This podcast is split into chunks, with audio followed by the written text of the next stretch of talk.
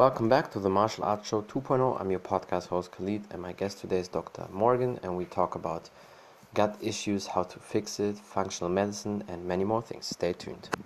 Hello, how are you doing? Hope everything Hi. is good. Everything is great. How are you?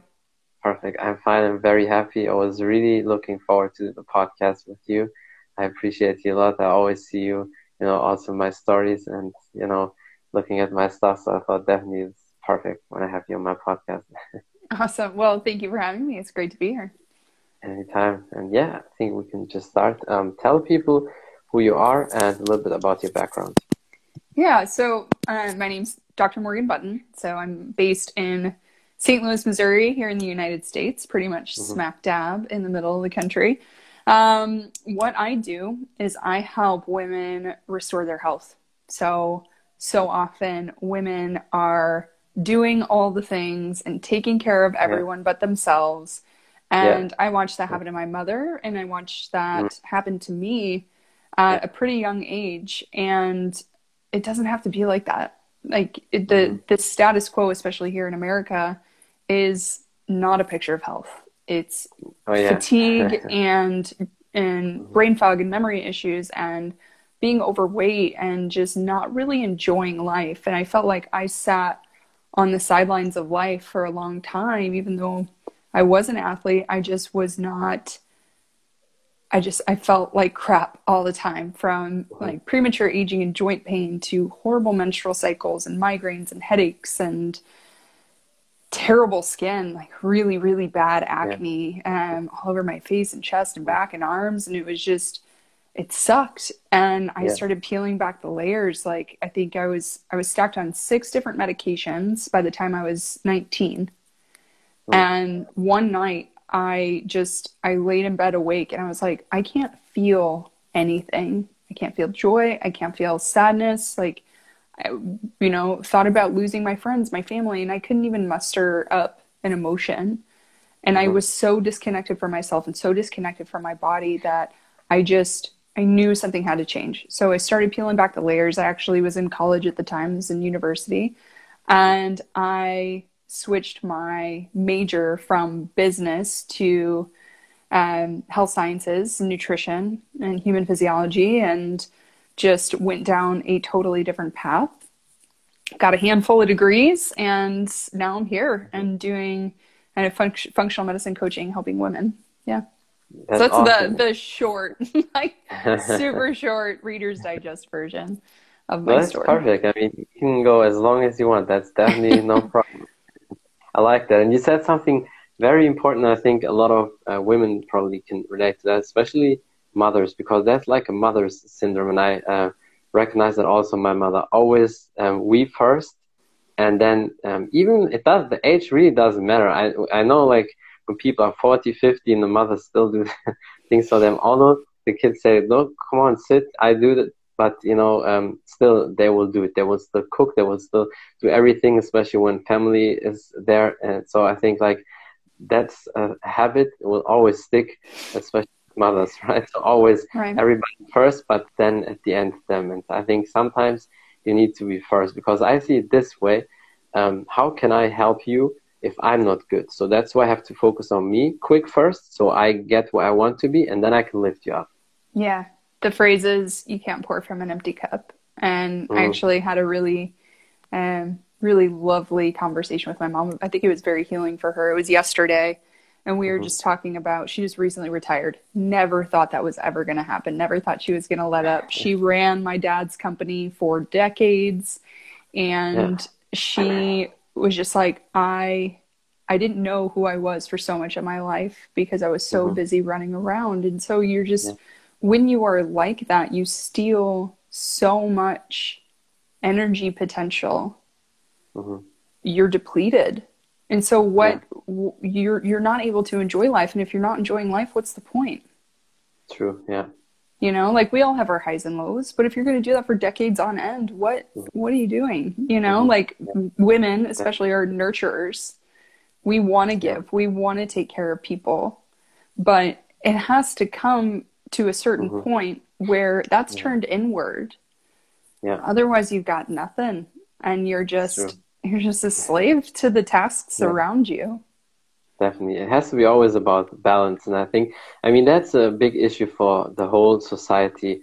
Always um, feeling stressed and doing everything, running companies or working for somebody uh, we don't really like, and all these these things. And I think a lot of people don't want to break out. They're too afraid to to do the steps, and because it takes work. Sometimes you decide to do something and you have to do it. Like I said to you before with the podcast, I just did it not knowing, you know, um, how it goes and what will happen, whatever. But you know, you just have to do it. And I think I have one advantage uh, towards a lot of people, and that's why I tell all the time people when they have kids, put your kids in sports. It doesn't matter, but most important maybe martial arts or gymnastics because I have that for martial arts. You just do what you have to do, and even though it's hard, you just keep pushing.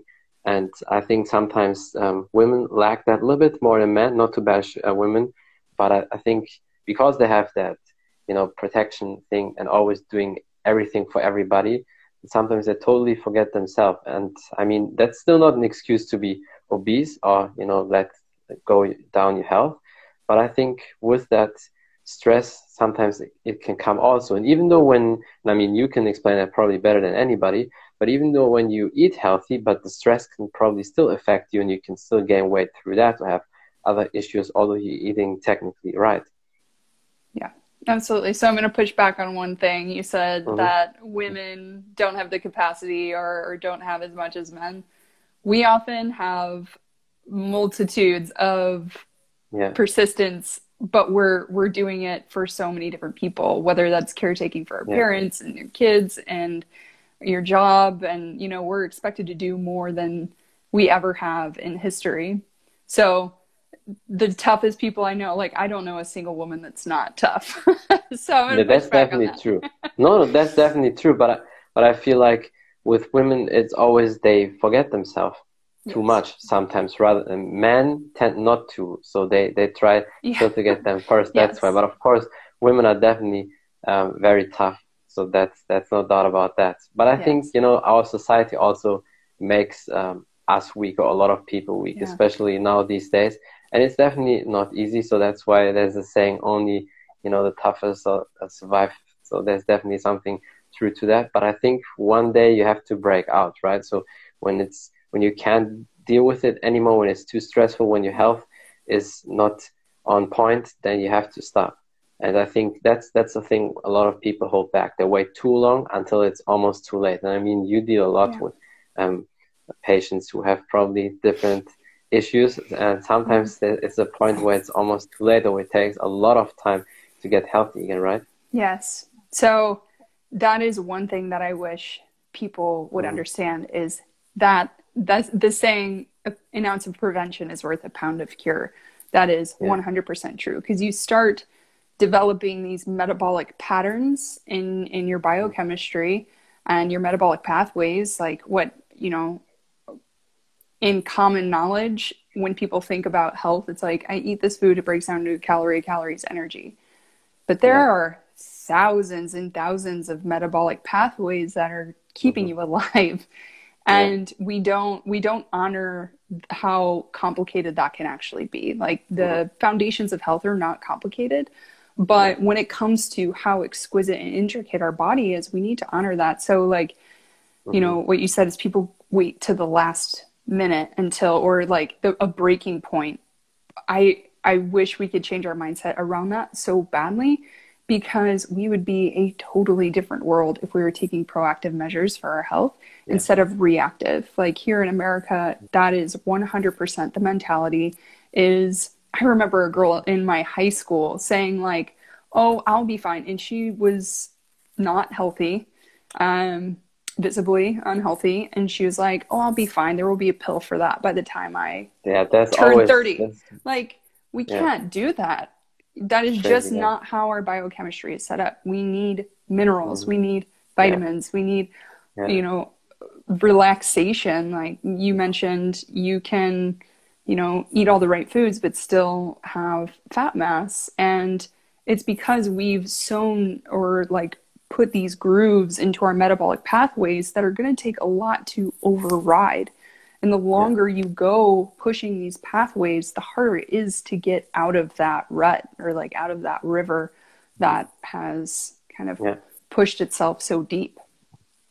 Yeah, you see, exactly. That's why I love these topics because you know health is so important, and it's if the more you um, read about that, the more you learn about that, it gets more and more into detail. So at the beginning, it's definitely um, not easy to understand, but I think with the time, with the research, you understand a lot of things, and because it is so important, and unfortunately, because the pharma industry plays a big role, they definitely don't want to get every topic on the on the surface on so you can see it immediately. So you have to really dig in with the research, and that's why I love having people like you on my podcast because you can bring a little bit light uh, in here for a lot of people because it's it's very important, and I'm very passionate about that. And I know these days probably have to look way more into everything than it was in the past because nothing is organic anymore. And I know you in America have it worse than, than us here in Germany because in Europe they have hard restrictions. Uh, we don't allow, you know, a lot of toxic things on the foods, and like you have in America,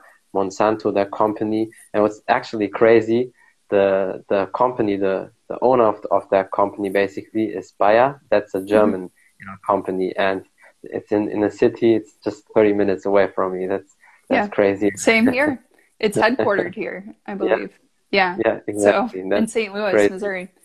Mm-hmm. Um, yeah. Yes, I mean, I I try not to focus on the things that are creating limitations. Mm.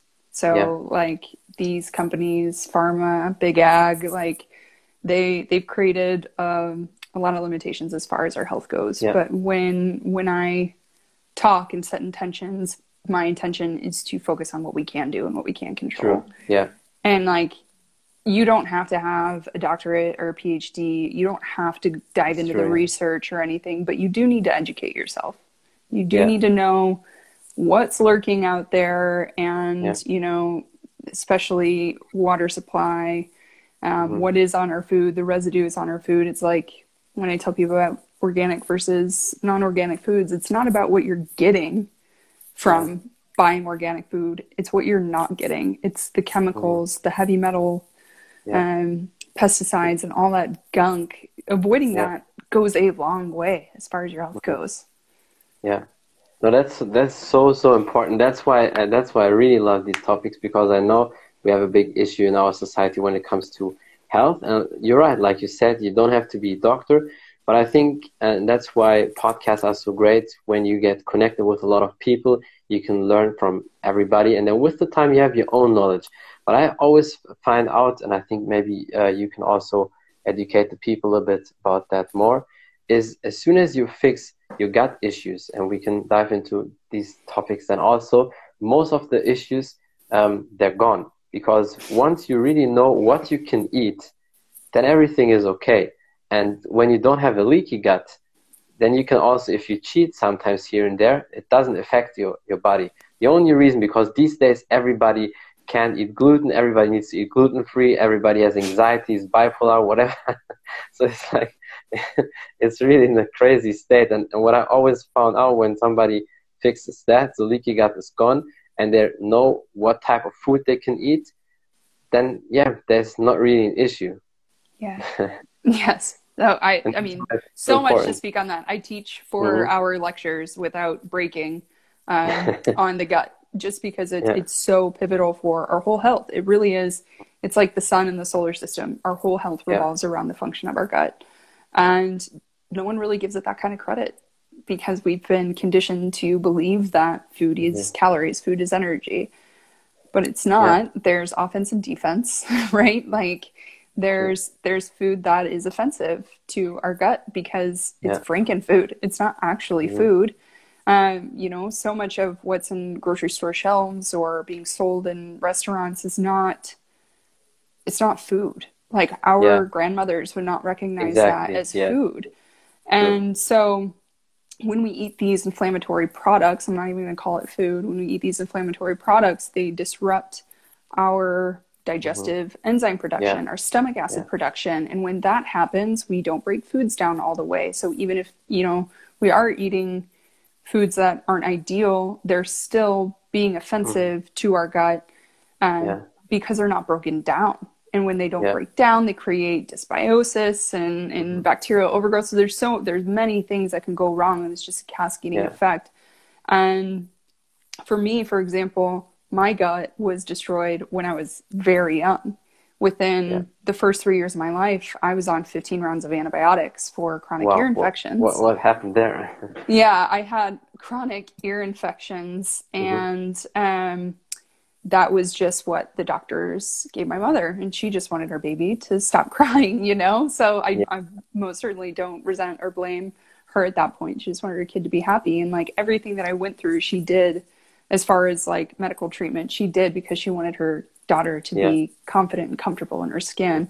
And so that disrupted my gut and I went into childhood with anxiety and digestive issues and horrible mm-hmm. constipation. Like I would go take spoonfuls of an oil. I can't remember what it was, but before I would go to lunch in my primary school, I would go take a spoonful of oil to help with constipation. Mm-hmm. And I like I, I think I was in first grade when I was doing that. Oh. So those gut issues then going into puberty created yeah. horrific hormonal imbalances, horrible mm. acne, migraines, yeah. even worse anxiety. So it was just like stacking pill on pill on pill. But as I went back and I peeled all these layers and started really researching and advocating for myself, healing my gut was the most pivotal thing that I did. And once I did that, my acne went away, like my skin cleared up, my hair started growing back, uh, my anxiety probably decreased by 80%, you know? Yeah. And our mood, our brain is so tightly linked to our gut, too. Yeah. And so anxiety is rampant. Over 80% of Americans now are reporting anxiety. Yeah. That's like a new new thing these days. Everybody has anxiety. Everybody has something. It's like sometimes I think like honestly, I don't know what's wrong with people. Some people probably, you know, overreact or they just want to get, I mean, it depends when you go to certain doctors, they immediately, you know, sign it. Okay, anxiety. And then you get whatever you need to. So it's crazy. But I think you're so right with the gut. And the more um, I talk to different doctors and I read about that, and some doctors even you know confirm that as well. All these big issues people have, um, like skin problems, vision problems, hair loss, all that comes with the gut. And sometimes people always say it's because of genetic, but there's a doctor, and I will I will send you later the video of him. He said basically you can change the the genetic, the DNA. So if it's a, if it's then in a different healthy environment it will be good. So you that is an excuse when you say, okay, my, my skin is bad because my, my dad or my mother had that, or have uh, that and that issue because of that. That's not really true. Maybe it's in your gene. It's it's in it, but it doesn't mean it has to come out. It comes only out because of the bad environment or your lifestyle, basically. Yes, absolutely. So you're talking about what's called epigenetics. Yeah. So um, epi meaning above, so, what kind of precedes genetics is exactly, Scott? Um, what kind of precedes genetics is this? Yeah. Is the environment that you're talking about? So, I think the latest number I've seen is that yeah. it's eighty yeah. percent mm-hmm. environment, and then there's twenty percent genetics. So, mm-hmm. the like short and sweet of it is that genetics load the gun, environment pulls the trigger. So the choices that we're making every day as far as stress and stress management and um, the foods that we're eating or not eating, lack of nutrients, lack of sunlight, fresh air, exercise, all these things really impact our genes. And our genes have yeah. switches on them that can basically be turned on or off. So yeah. no one is is really doomed to anything that their parents had. You know, I hear that so many times. Like, my dad has yeah. arthritis, so I have arthritis. Mm-hmm. That is most certainly not the case. Arthritis, especially, that is so gut related. Like anything that ends yeah. in an itis really is mm-hmm. is, in, is an inflammatory condition that really stems from your gut. What are you doing in your gut? What is your stress like? What's your blood sugar yeah. like? Or if you have other issues, um, you don't move, and if you don't move, that's no no wonder uh, people have all sorts of issues with the hip, and you know they maybe have problems their lower back, this and that. So it's it's just the lifestyle because I can see really the comparison, and I bring that sometimes here on the podcast up because I, it just fits so perfect. I have a few family members that live in Morocco. They live between the mountains and the sea. So and I can see, and they're older. So my uncle will be 67 this year, and he's still full hair, perfect vision, no rings. You, if you look at him, you think like he's 40 or so. Wow. Because no rings, like, and that's the real reason is, and he doesn't work out also. So his workout basically was working on the field, you know, feeding mm-hmm. animals, carrying stuff. It's like, you know, natural people, that's what they basically do. And, but they have no issues because they have their own food. It's organic. Then they have the sea, they have the fresh air, mountains, everything. And so that is like the perfect example that, you know, if you're really living that healthy lifestyle, you eat healthy in everything, already you basically cured. And these people don't work out. So at the workouts we do on top of that, I think we can become like uh, super machines also. yeah, if you could imagine yeah. if we if we moved the way our ancestors moved and mm-hmm. lived, but on top of like the technological advances we have now, we'd be superhuman, yeah. but we're not. We we let them we let the advances get in our way. Yeah. That that's so crazy because you know these days, especially then you have social media, TV, and everything. People get more and more lazy, but that's why it's even more important to you know get all the information you can. And these days it's easier because you have access more to you know infos and to be healthier. Back then people they didn't, but they they did the right things anyway because it was more natural. And um, spe- speaking of that, I mean, you said you had also some issues as a kid or as a teenager. How did you fix that then later? Because you said you were an athlete, so working out was one part of that. But how did you fix all your other issues? Because if I look at you now, you look perfect, gorgeous, great shape. So it seems like definitely you fixed it. yeah. So I mean, my my healing journey just looked like this. I mean, it was it was up mm-hmm. and down. Um, so asking how I fixed it is um, it's a very long, detailed story. Yeah. So but would you say most of the things you fixed because of nutrition? Once you cleared your gut, basically, a lot of these issues were gone for you. Yes, I would say really working on on my gut was a big thing. Um, relationships had been a big issue in my mm. life as well. So sure, the mental aspect always plays a big role as well. Even yes. if you're the most healthy person, but if something is mentally off, that definitely you know destroys everything. Yeah. Yeah. So stress really trumps everything. When your body is in fight or flight mode all the time, it's going to shunt its resources away from resting, digesting, repairing, reproducing. So of course my cycles were horrible. Of course i had anxiety. I was always waiting for another shoe to drop. I was always waiting like expecting something bad to happen consistently. So if your if your brain is always perceiving that to have vibrant health that's just not going to happen. So um, i definitely i would say i started playing with my diet probably my fourth year in university and that was kind of when i was finishing up my my capstone and like you know, writing my thesis and, and these kinds of things mm-hmm. that I really started getting into like the yeah. deep parts of nutrition. And so I really started playing with my diet and I got super fit and, you know, fitter than I had ever been because I started looking at food as inflammatory or not instead yeah. of how many calories and how many macronutrients are in or what I in what I'm consuming. And instead I started looking at food as pro-inflammatory or anti-inflammatory. So that was a huge impact. Lifted a lot of my brain fog, uh, lifted a lot of my mm-hmm. sleep issues, blood sugar issues. Um, and then I, you know, I was still in graduate school, so I was on on the weekends. I would have pizza and ice cream and pass mm-hmm. out, and then you know, three days later, I just I would feel horrific, and I couldn't wake yeah. up, couldn't stay awake in class, cold hands, cold feet. And so I was finishing my doctorate and a master's degree at the same time. And I just, I couldn't tolerate cold temperatures. And everybody else around me was fine. And I was like, this is not normal. I should not be wearing a sweatshirt when it's 96 degrees outside. Yeah. So that's when I really took an even deeper look at the foods I was eating. So mm-hmm. instead of just having gluten once a week, you know, I was looking at it as a dose dependent thing where if I just ate a little, I wouldn't have these effects. But it's really not what what there's so much misinformation about gluten out there, but it is a mm-hmm. very sticky protein. The root word yeah. of gluten is glue. So Yeah. it's it's there to stick and bind foods together, and it does that same thing to your body too. It kind of gunks up receptor sites, and it's just really disruptive to the gut. And it's not the same gluten that we're used to or that our ancestors Yeah. were used to.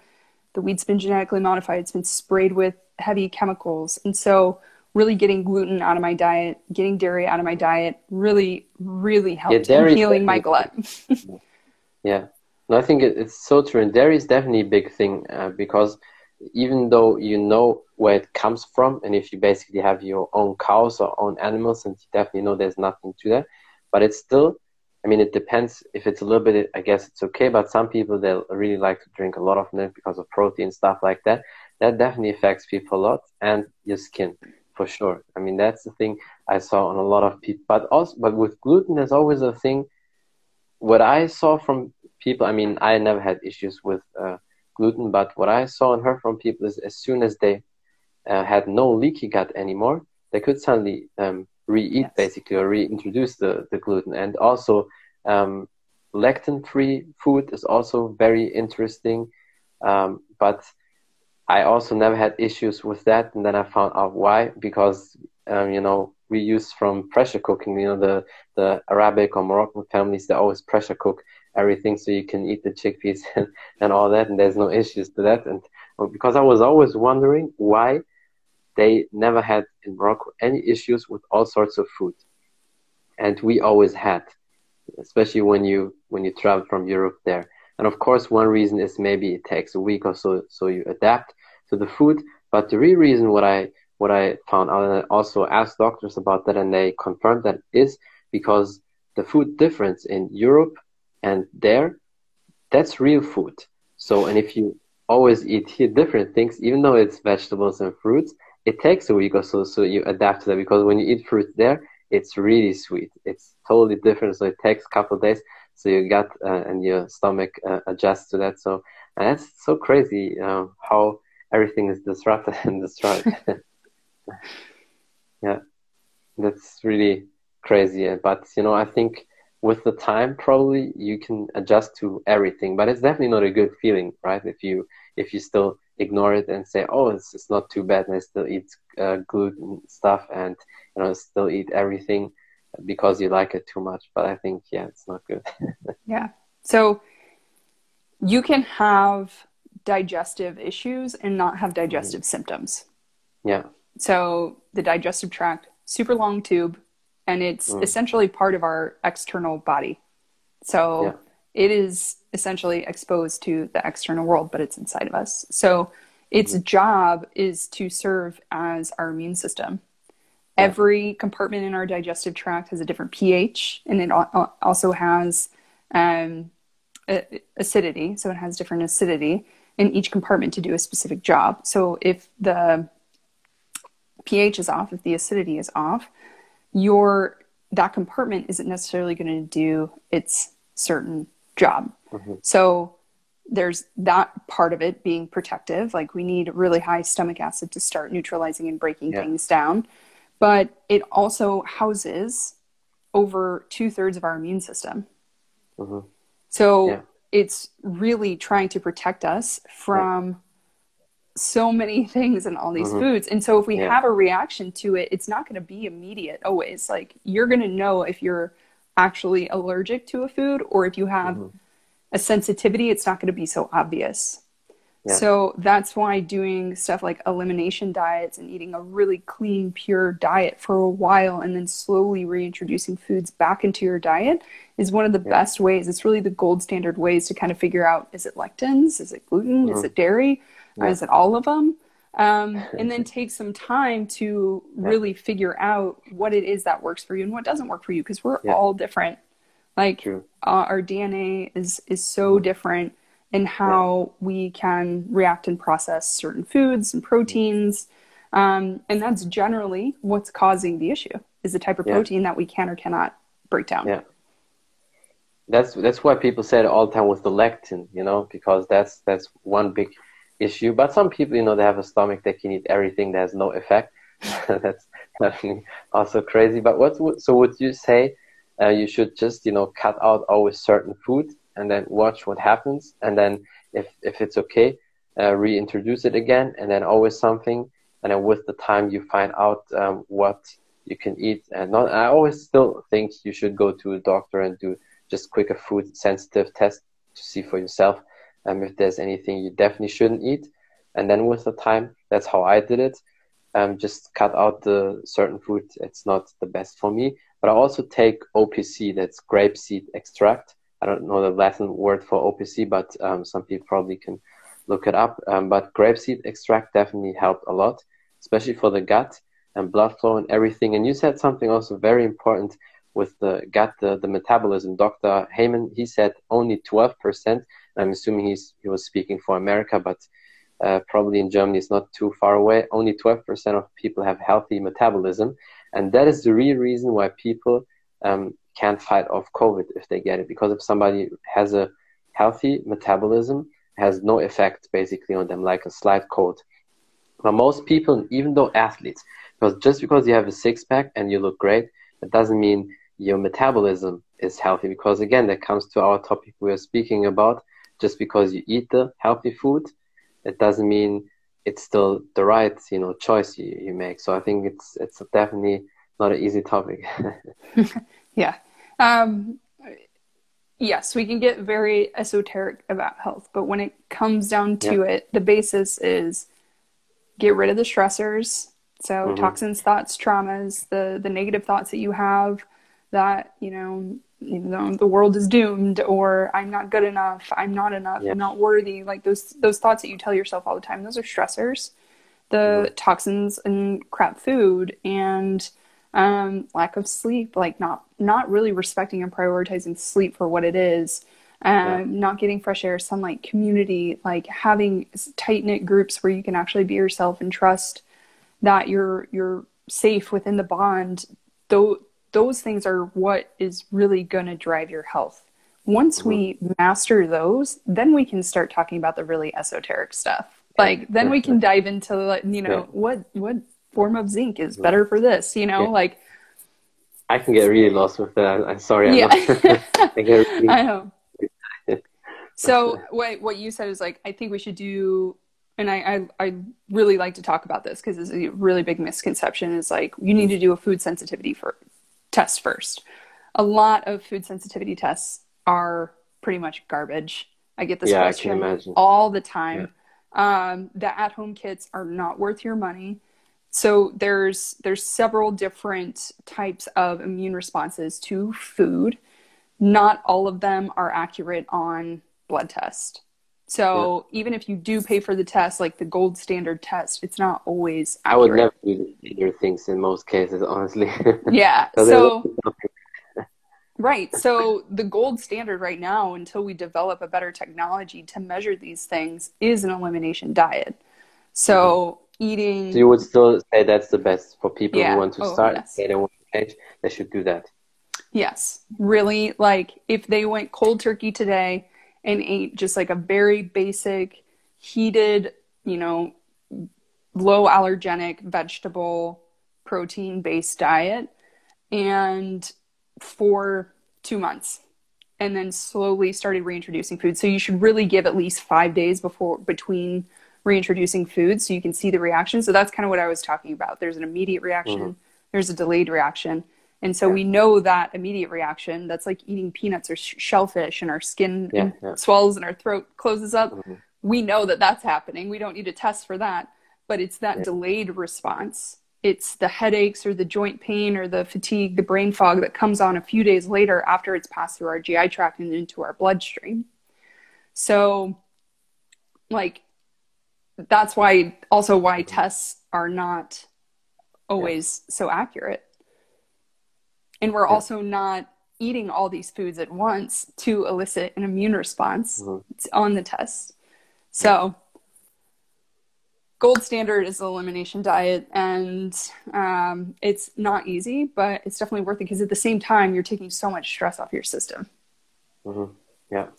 So, and I always say to people, with everything you do in this, when you start some sports, martial arts, or whatever, um, nutrition, starting to work out for the first time, give yourself really a year. In that year, you definitely see all the effects, but still, of course, you will get results before. Like after a month, you will see that with nutrition.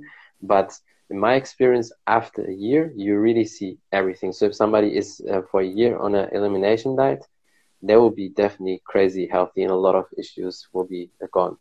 That's for sure. So it, it definitely takes some time. It's not like uh, for some people give up too soon. After two weeks they don't see a result and then they give up. That's not good. Yeah. I i always have that conversation with anybody who wants to work with me.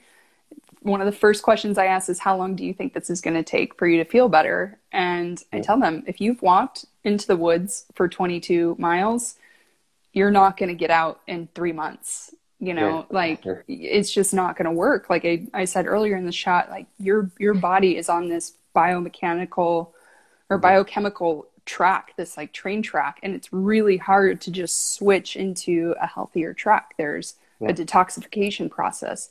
There's brain patterns you need to override as far as your choices go and your environments and your relationships. So that's why I love and respect functional medicine so much as a practice because we don't just mm-hmm. look at your test results and give you a drug or just yeah. say here are these supplements or avoid these foods.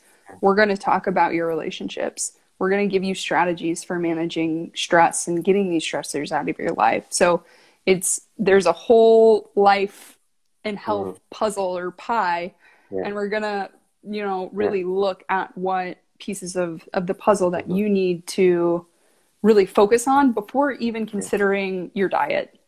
Like the mm-hmm. diet's going to help like- a lot, but if you're not if you're surrounded by toxic people and you're yeah, you're, get rid of them. you hate your job. Like, let's let's figure out strategies around that before we start making your life even more stressful by restricting your food intake. So it's a tough balance because you're you're working with a brain that's been on that that track or that pathway for yeah. for a while. Um, but once you set that expectation of like this is a long term plan, like we're not going to fix you in 2 months. Like you one you're not broken, but two like we are we are setting you up for a lifetime of disease prevention. This isn't just getting you out of symptoms. So like it's going to take practice. It's going to yeah. take forming new neurological pathways around health. But of course, I want to get you feeling good. So that's mm-hmm. it's figuring out a negotiation or like what I call co-creation of a treatment plan of like what's going to work from you what here's what i think is going to be the best most effective thing to help get you feeling better and motivated quickly so we can continue down this path of disease prevention because generally it's it's you're either going to go one way or the other and we can if we continue that path it's you're it's a life change to the doctor's office and the pharmacy or yeah. you're you're going to the farmers market every every weekend and super excited to eat some veggies. yeah, so that that's so true. I think that's that's very important what you say, and uh, because uh, you you know you also said that it definitely takes longer than just a month or two, and it really depends on how bad you want the change, because people can still live with that with these basically side effects pretty okay, but it's a question: is it worth it for you? For me, not. I'm like this and it's also maybe it's also a pride thing like as soon as one health issue comes i have to see what it is i can't just accept it that oh that can happen no um, it cannot happen so maybe i want to be special then always when when something happens because i don't like to be average like everybody oh yeah they have pain they have issues okay that's normal that just happens with the time i don't see it that way and the more i talk to amazing people like you the more i definitely feel like, okay, I'm right with that. Everything that happens to us, there's a reason. And I'm not saying you can't get a cold and here and there get sick. That's that's normal. These are little things, but the big issues, constantly uh, bloated stomach. That's a lot of people have that. Sometimes when they feel like, oh, their belly is pretty fat, but normally they're not really fat. They have a pretty lean physique, but then as soon as they start eating, um, it changes. All these things. And I think it's so important. That's why um, people should, when they have the chance, go to to your office. So basically, what what you said, what you do, you look at the whole picture. When you want to help somebody, you really look at everything: the lifestyle, sleep, work, people around, what they eat, how they work out, and then based on that, you make a plan for them. Absolutely. Piece by piece. Like I never yeah. ever want to overwhelm anyone. Like at the end of every call, I have yeah.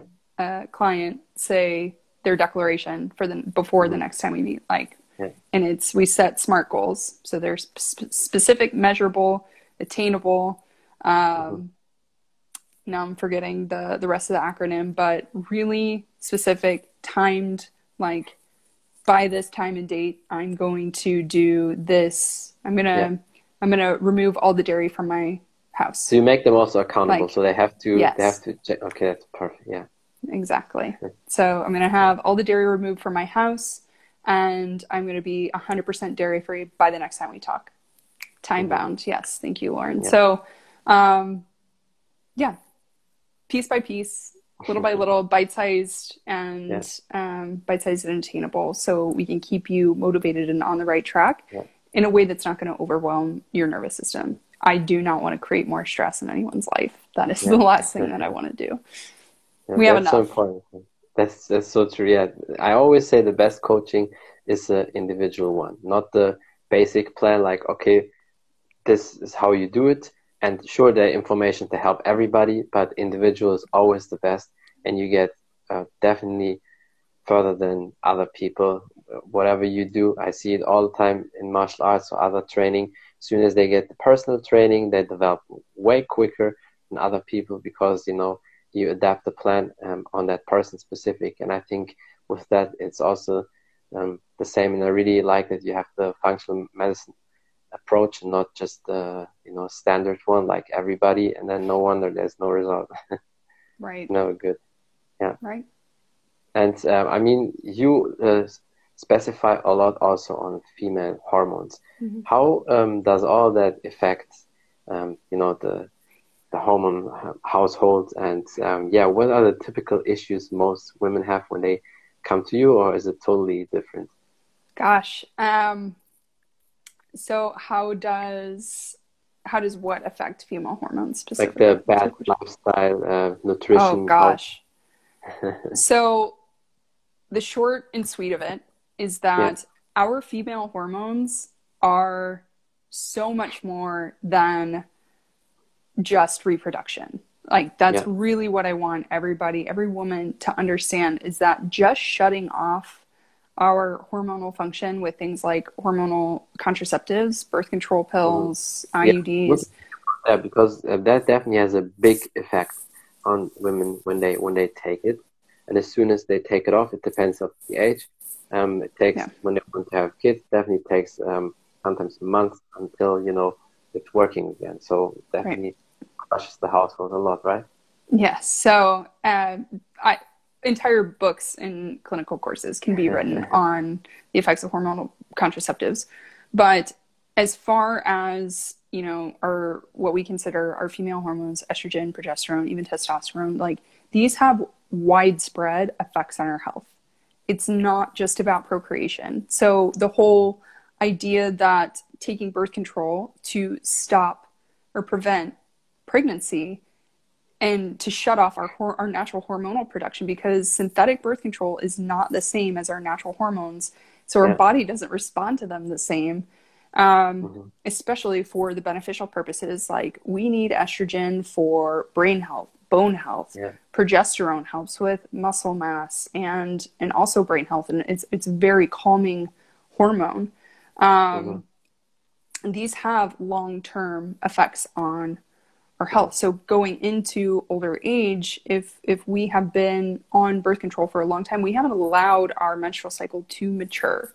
And it needs about 12 years to mature. So we take birth control for 20 years, we go into perimenopause without having allowed our menstrual cycle to mature. You're basically going through puberty twice at yeah. that point in your life. So you're not right? right and you're not you're not developing all the benefits as far as cardiovascular risk. Like if you, you know, don't allow your menstrual cycle to mature and you don't gain those long-term benefits from our, our hormones, you're going to have a higher risk of cardiovascular disease, stroke, even Alzheimer's dementia is now being showed up in, in it's now showing up in the research. So how important is is all are all these things for your health for your female hormones? Critically important. So the body, I mentioned this before, when we are under massive amounts of stress, and stress comes in all different forms from food, lack of sleep, job, you know, emotional, psycho stress, like these all these forms of stress have an impact on our nervous system and our nervous system basically can go one way or the other it can go into mm-hmm. that fight or flight mode or that rest digest reproduce and heal mode and so if we are shunting our energy into that fight or flight mode all the time because we're go go go we're not getting enough sleep we're running on caffeine and, and sugar and inflammatory food like stuff we are essentially taking focus away from the that reproductive system and the and calming that HPA axis, that stress um, mitigating type axis where all of our hormones talk to each other. They do. Yeah. Like all of our glands communicate with each other and they they interact with cells all over the body. Like what happens to the ovary doesn't stay there. So um with that being said, if we're on that gas pedal all the time, we aren't nourishing healthy hormonal production because we are in we are trying to survive so yeah. why would our body think that we need to take care mm-hmm. of or even have the chance to procreate. Yeah. It's just going to go by the wayside. So that's where we start to get these hormonal imbalances as they're classically yeah. known like basically the body is shocked and, and think and thinks what is happening? Because from the outside you put something in it. And for me it seems like when women take these pills, it's basically the same like a man would just you know shoot testosterone, like the bodybuilders when they you know want a certain you know extra juice, and it's basically the same. So from the if I think about that, right? So it, it's the same effect. It messes really the body up. Yeah.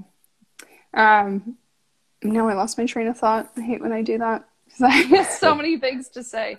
Um, no yeah so why why would the female body want to host another human if we can't even keep ours healthy so that's yeah. essentially what's going on then we get uh, hormone imbalances like estrogen dominance or progesterone deficiency or we have too high or too low testosterone so and these things manifest pretty commonly in in women in the western world at least because we're just we're living in a very masculine way of yeah. the doing, the pushing, the stress, all this do do do, and then you know we work hard, then we want to play hard, and we drink alcohol, and that makes yeah. everything worse.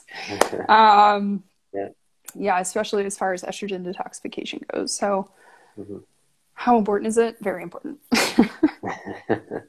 yeah, I mean it's, it's so so important. I mean the the more you get into these topics, I get really crazy about that, but I but I think because it's so important. And now at the beginning, it's not easy. You really should start, you know, with maybe some easy videos to get to understand the basic infos. But I think the more you're into um, the health segment, there's no way around that you want to connect with people like you because you get addicted to learn new things about it. I'm always like that. Um, part of that is probably also through my martial arts training because you always want to develop, you always want to have new skills. You're never happy at least I'm never happy with uh, being average. So there has always has to be something more. But I can see definitely probably with you it's the same. yep, absolutely. So you probably always research another thing. Um, you know, try to learn new things, and yeah, improve all the time. Yep. Yeah. Well, you never stop learning. So the more you the more you learn, the more you realize that you don't know anything. Yeah. And that's, I mean, that's a lot of what modern science is. Like, there's True. still, we, we only know just a small percentage of what the body does, yeah. which is crazy to think about. Um, yeah. yeah, I don't like I, when I start thinking about it. I'm like, oh my gosh, you're just staring at the edge on, of an abyss of information, and like you can't, you can't quite possibly learn mm-hmm. enough, you know. Yeah. And, and it, if you have that mindset of perpetual student, you're going to be great. but there's also something, and I think maybe you can give beginners who get into the health topic some advice about that because it can be dangerous, like in everything you want to learn um, new. You get very fast overwhelmed because it's so many informations and then you can completely lose everything and then you stop because that's what's happening to a lot of people when they start working out.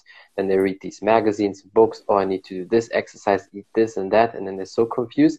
And after a year, they stop. So, what would you yeah. tell people when they want to start from being totally unhealthy to healthy? What should they do in first place? Oh my gosh! So, again, principle of functional medicine. Everyone is different. Everyone's life is different. Everyone's very unique. So to have like a broad brushstroke for what someone what one person should do or what everyone should do yeah. as far as their health goes when they're first starting out i would absolutely say hire a professional mm-hmm. that professional is going to help keep you in check because yeah, you so people can also get in contact with you even online right yes um, so that being said like that professional is somebody that you trust you get along with that you respect as an authoritative figure um, and that you're investing in them. Because if you're not investing, you're not going to get much out of it. That's just the kind of laws and physics of it. So, yeah. for for yeah, so for somebody who really is a novice to health, one hire a professional, invest in a, in a quality professional. Um, yeah. Two, study and learn, but don't take everything you read as advice for you. Mm-hmm. That yeah. everything in a fitness magazine mm, probably was paid to be put there. True. So be yeah. really mindful of that. Um, like fasting isn't suitable for everyone. Not everybody needs to intermittent fast. A lot of the research that's been conducted for um, for health and fitness and nutrition and fitness is was conducted on men. So like women who go out and they, you know, think they need to do CrossFit and intermittent fast, like that's great if you're a dude, but if you have yeah. hormonal imbalances and thyroid issues, yeah. that's going to make things way worse. Yeah. So that's where that professional comes in who can look at your symptoms and be like, okay, you know, let's create a plan specifically tailored tailored to you to get your system back into mm-hmm. balance so we can then start to push it. Like, yeah. don't put, I know people get really excited because they're like, I need to make these changes. I want to feel better. Mm-hmm. And I'm so excited. And it's That's just like, whoa, whoa, whoa. Like, let's rein that in a little bit. I'm so glad you're here. I'm so glad you're pumped to make these changes. But yeah. let's, let's set some real, let's set some real expectations of yeah. this is going to take time. So let's not gas ourselves out first. Let's not push ourselves into burnout with all these changes let's do this at a stepwise pace. Yeah. I think that's, so that's for everything. What, yeah. Yeah, for everything. Like our brains are slow. Like we are cavemen. like we really yeah. are, you know. We're we're brilliant, but our brains are still primal. And it's going to mm-hmm. take a long time to override that neural networking, all these patterns Definitely. that we've been put in place for a long time. So mm-hmm. it's it's really easy to get overwhelmed it's really easy to get hyper motivated and crash and burn out and then do this mm-hmm. repeated cycle over and over again. And that's what creates more insulin issues and more weight gain and these like rebounding diets and exercise plans and boot camps and 28 day challenges just keep you doing this. But if you did a little bit every day consistently for a year, you're going to look yeah. like a completely different person instead of having this like short term mindset. So I would say hire a professional, educate yourself, but don't take everything as as mm. information for you, um, and have a really good, logical, sound mindset at the onset. Yeah. Of you're in it for the long haul. Like there are mm. absolutely no quick fixes when it comes to the body. Yeah. So that that is so true. You said something very very important. Consistency is always key people always ask me all the time, yeah, why, uh, how can you kick uh, that high to the split and everything? And they always ask, they always ask first, how long does it take? In, instead of how can I get there? It's always the question because everybody wants to answer, well, in three months you get the split.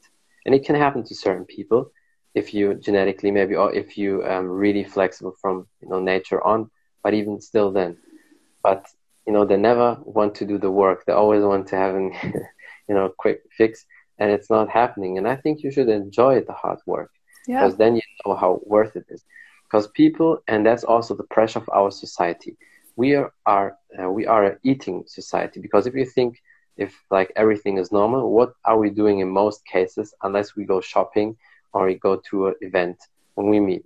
What would we do? Go to a restaurant, eat, right? That's very that we or just, drink, like yeah, or alcohol. Yeah, like let's have a party. Let's get cake and wine. Like true. Yeah, definitely. It's very that when you meet with somebody, unless you work out, that's different. But when you meet somebody and then okay, let's just go for a walk next to the river.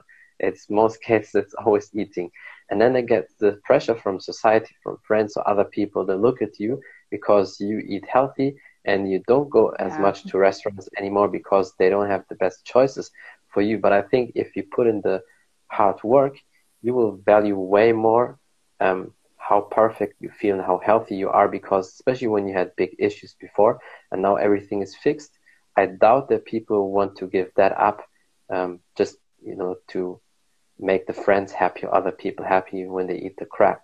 So right. they they always eat healthy because they never want to get back to these issues. Right. Um, so I call that fit shaming.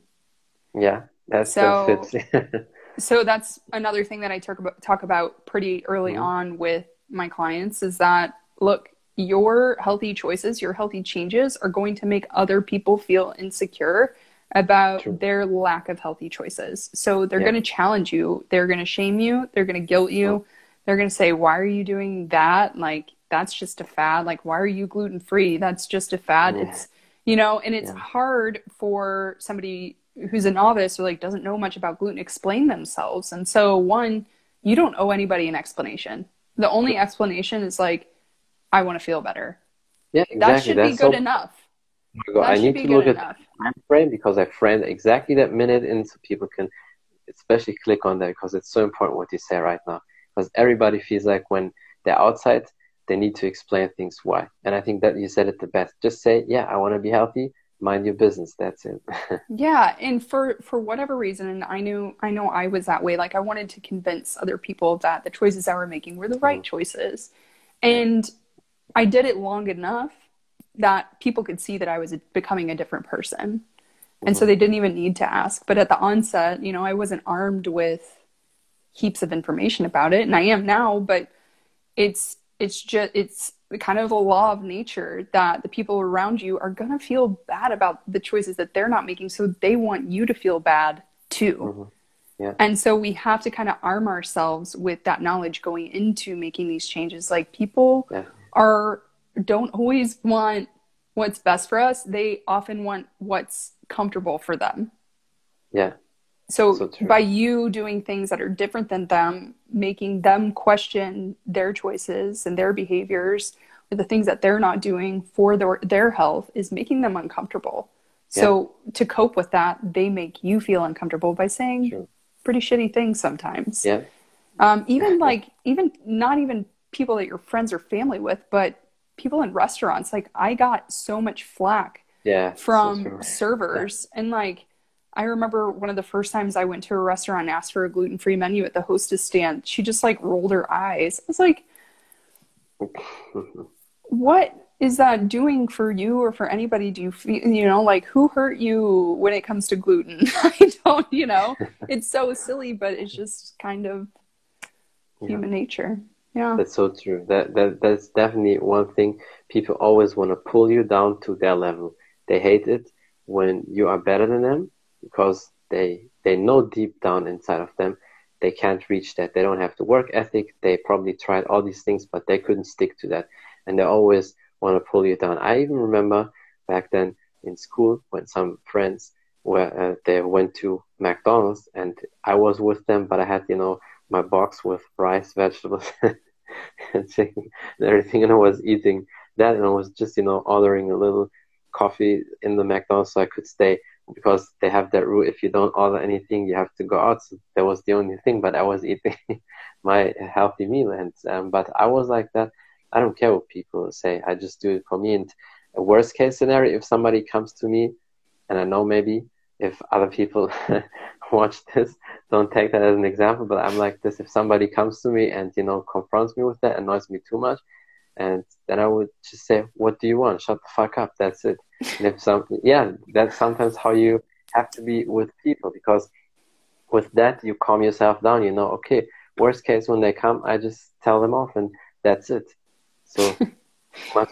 I think there's there's tactful ways to deal with it. Um, you know what you said is like people people want to bring you down because they don't have the work ethic or they don't have it you know they don't have it whatever that is to get to where you are. And i don't i don't necessarily agree with that. I think what's frustrating them is that they know they have the potential. They're just not doing anything about it. Yeah. That's why i think either they can't do it because they're too lazy or they're too afraid because it has to be normally one of these two things because why shouldn't you do that? Also either you're afraid yeah. i think that's i think that's it. I i, I really love to give people really love to give people the benefit of the doubt well i mean when i talk to talk to clients so many of them are so tired and fatigued mm-hmm. that yeah of course they're going to be lazy their body is yeah. not supported so yeah. they they at least took the step to invest with me and work with me and that's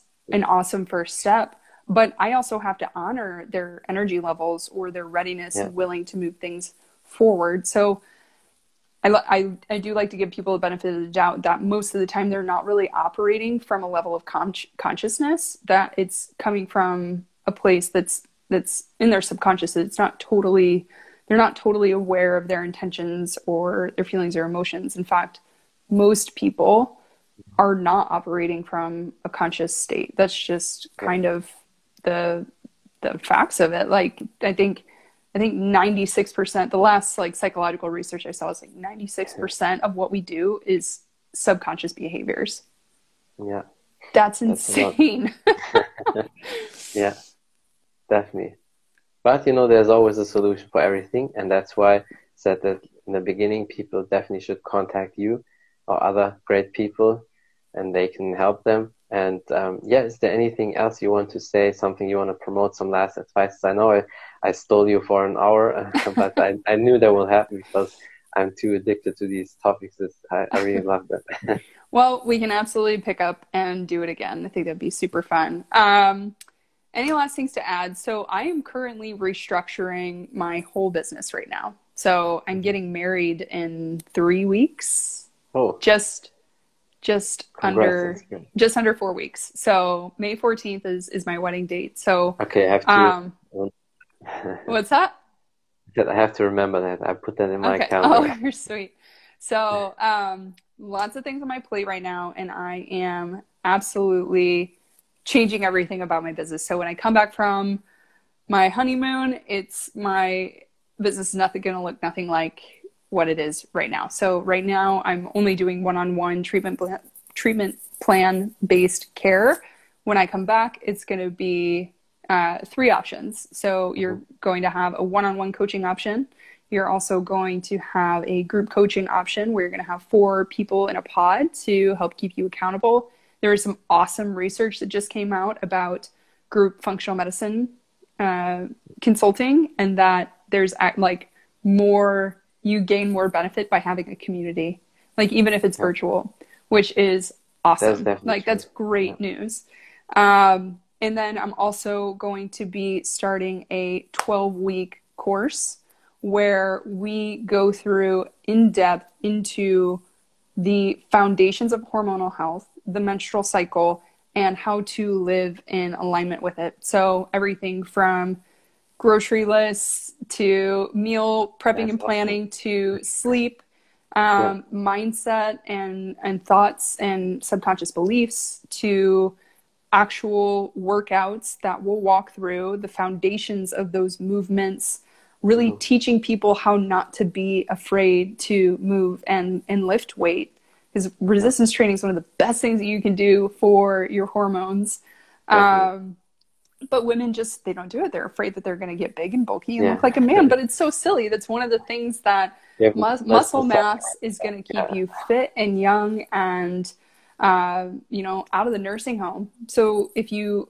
invest in that and you learn how to do that and move really well and confidently know how to lift weight then you're going to be able to carry that into the rest of your life and age really gracefully. So um, that's the 12 week course. and that will start first week of July. So awesome. I'm going to open up. Yeah, I'm Yeah. going to open up registration pretty soon. So um, if that's something you're interested in, make sure you follow me on Instagram or go to my website and um, jump on my email list, and you'll Mhm. get updates for all of that information. Yeah, definitely. And I will, soon as everything comes out, definitely send me that and I will promote that extra because I think it's so important. It's such a perfect uh, program for people because then you read, because that's one thing a lot of people like. It's when it's easy and they don't have to think too much because you already did the work and then just have to follow your lead, your guide. And it's perfect. Uh, really looking forward to do many more podcasts with you. So I think probably in the next years, I will have you maybe 10 times or so on my podcast. Let's do it. Sounds awesome. Yeah. Definitely. And I really appreciate you for your time. And yeah, have a great day. And until next time, bye everybody. Bye. That's it from the Martial Arts Show 2.0. I'm your podcast host Khalid, and my guest today was Dr. Morgan, and we talked about her journey into medicine, her studies, gut issues, how to fix it, functional medicine, and many more things. Thank you for watching. Thank you for listening. Don't forget to follow her on Instagram. Check out my account on Instagram as well. Just type in Taekwondo Artist and you will find me. If you want to know more about the podcast, either on Spotify or on iTunes, just type in the Martial Arts Show 2.0 and you will find me. Thank you for the support. Until next time, bye everybody.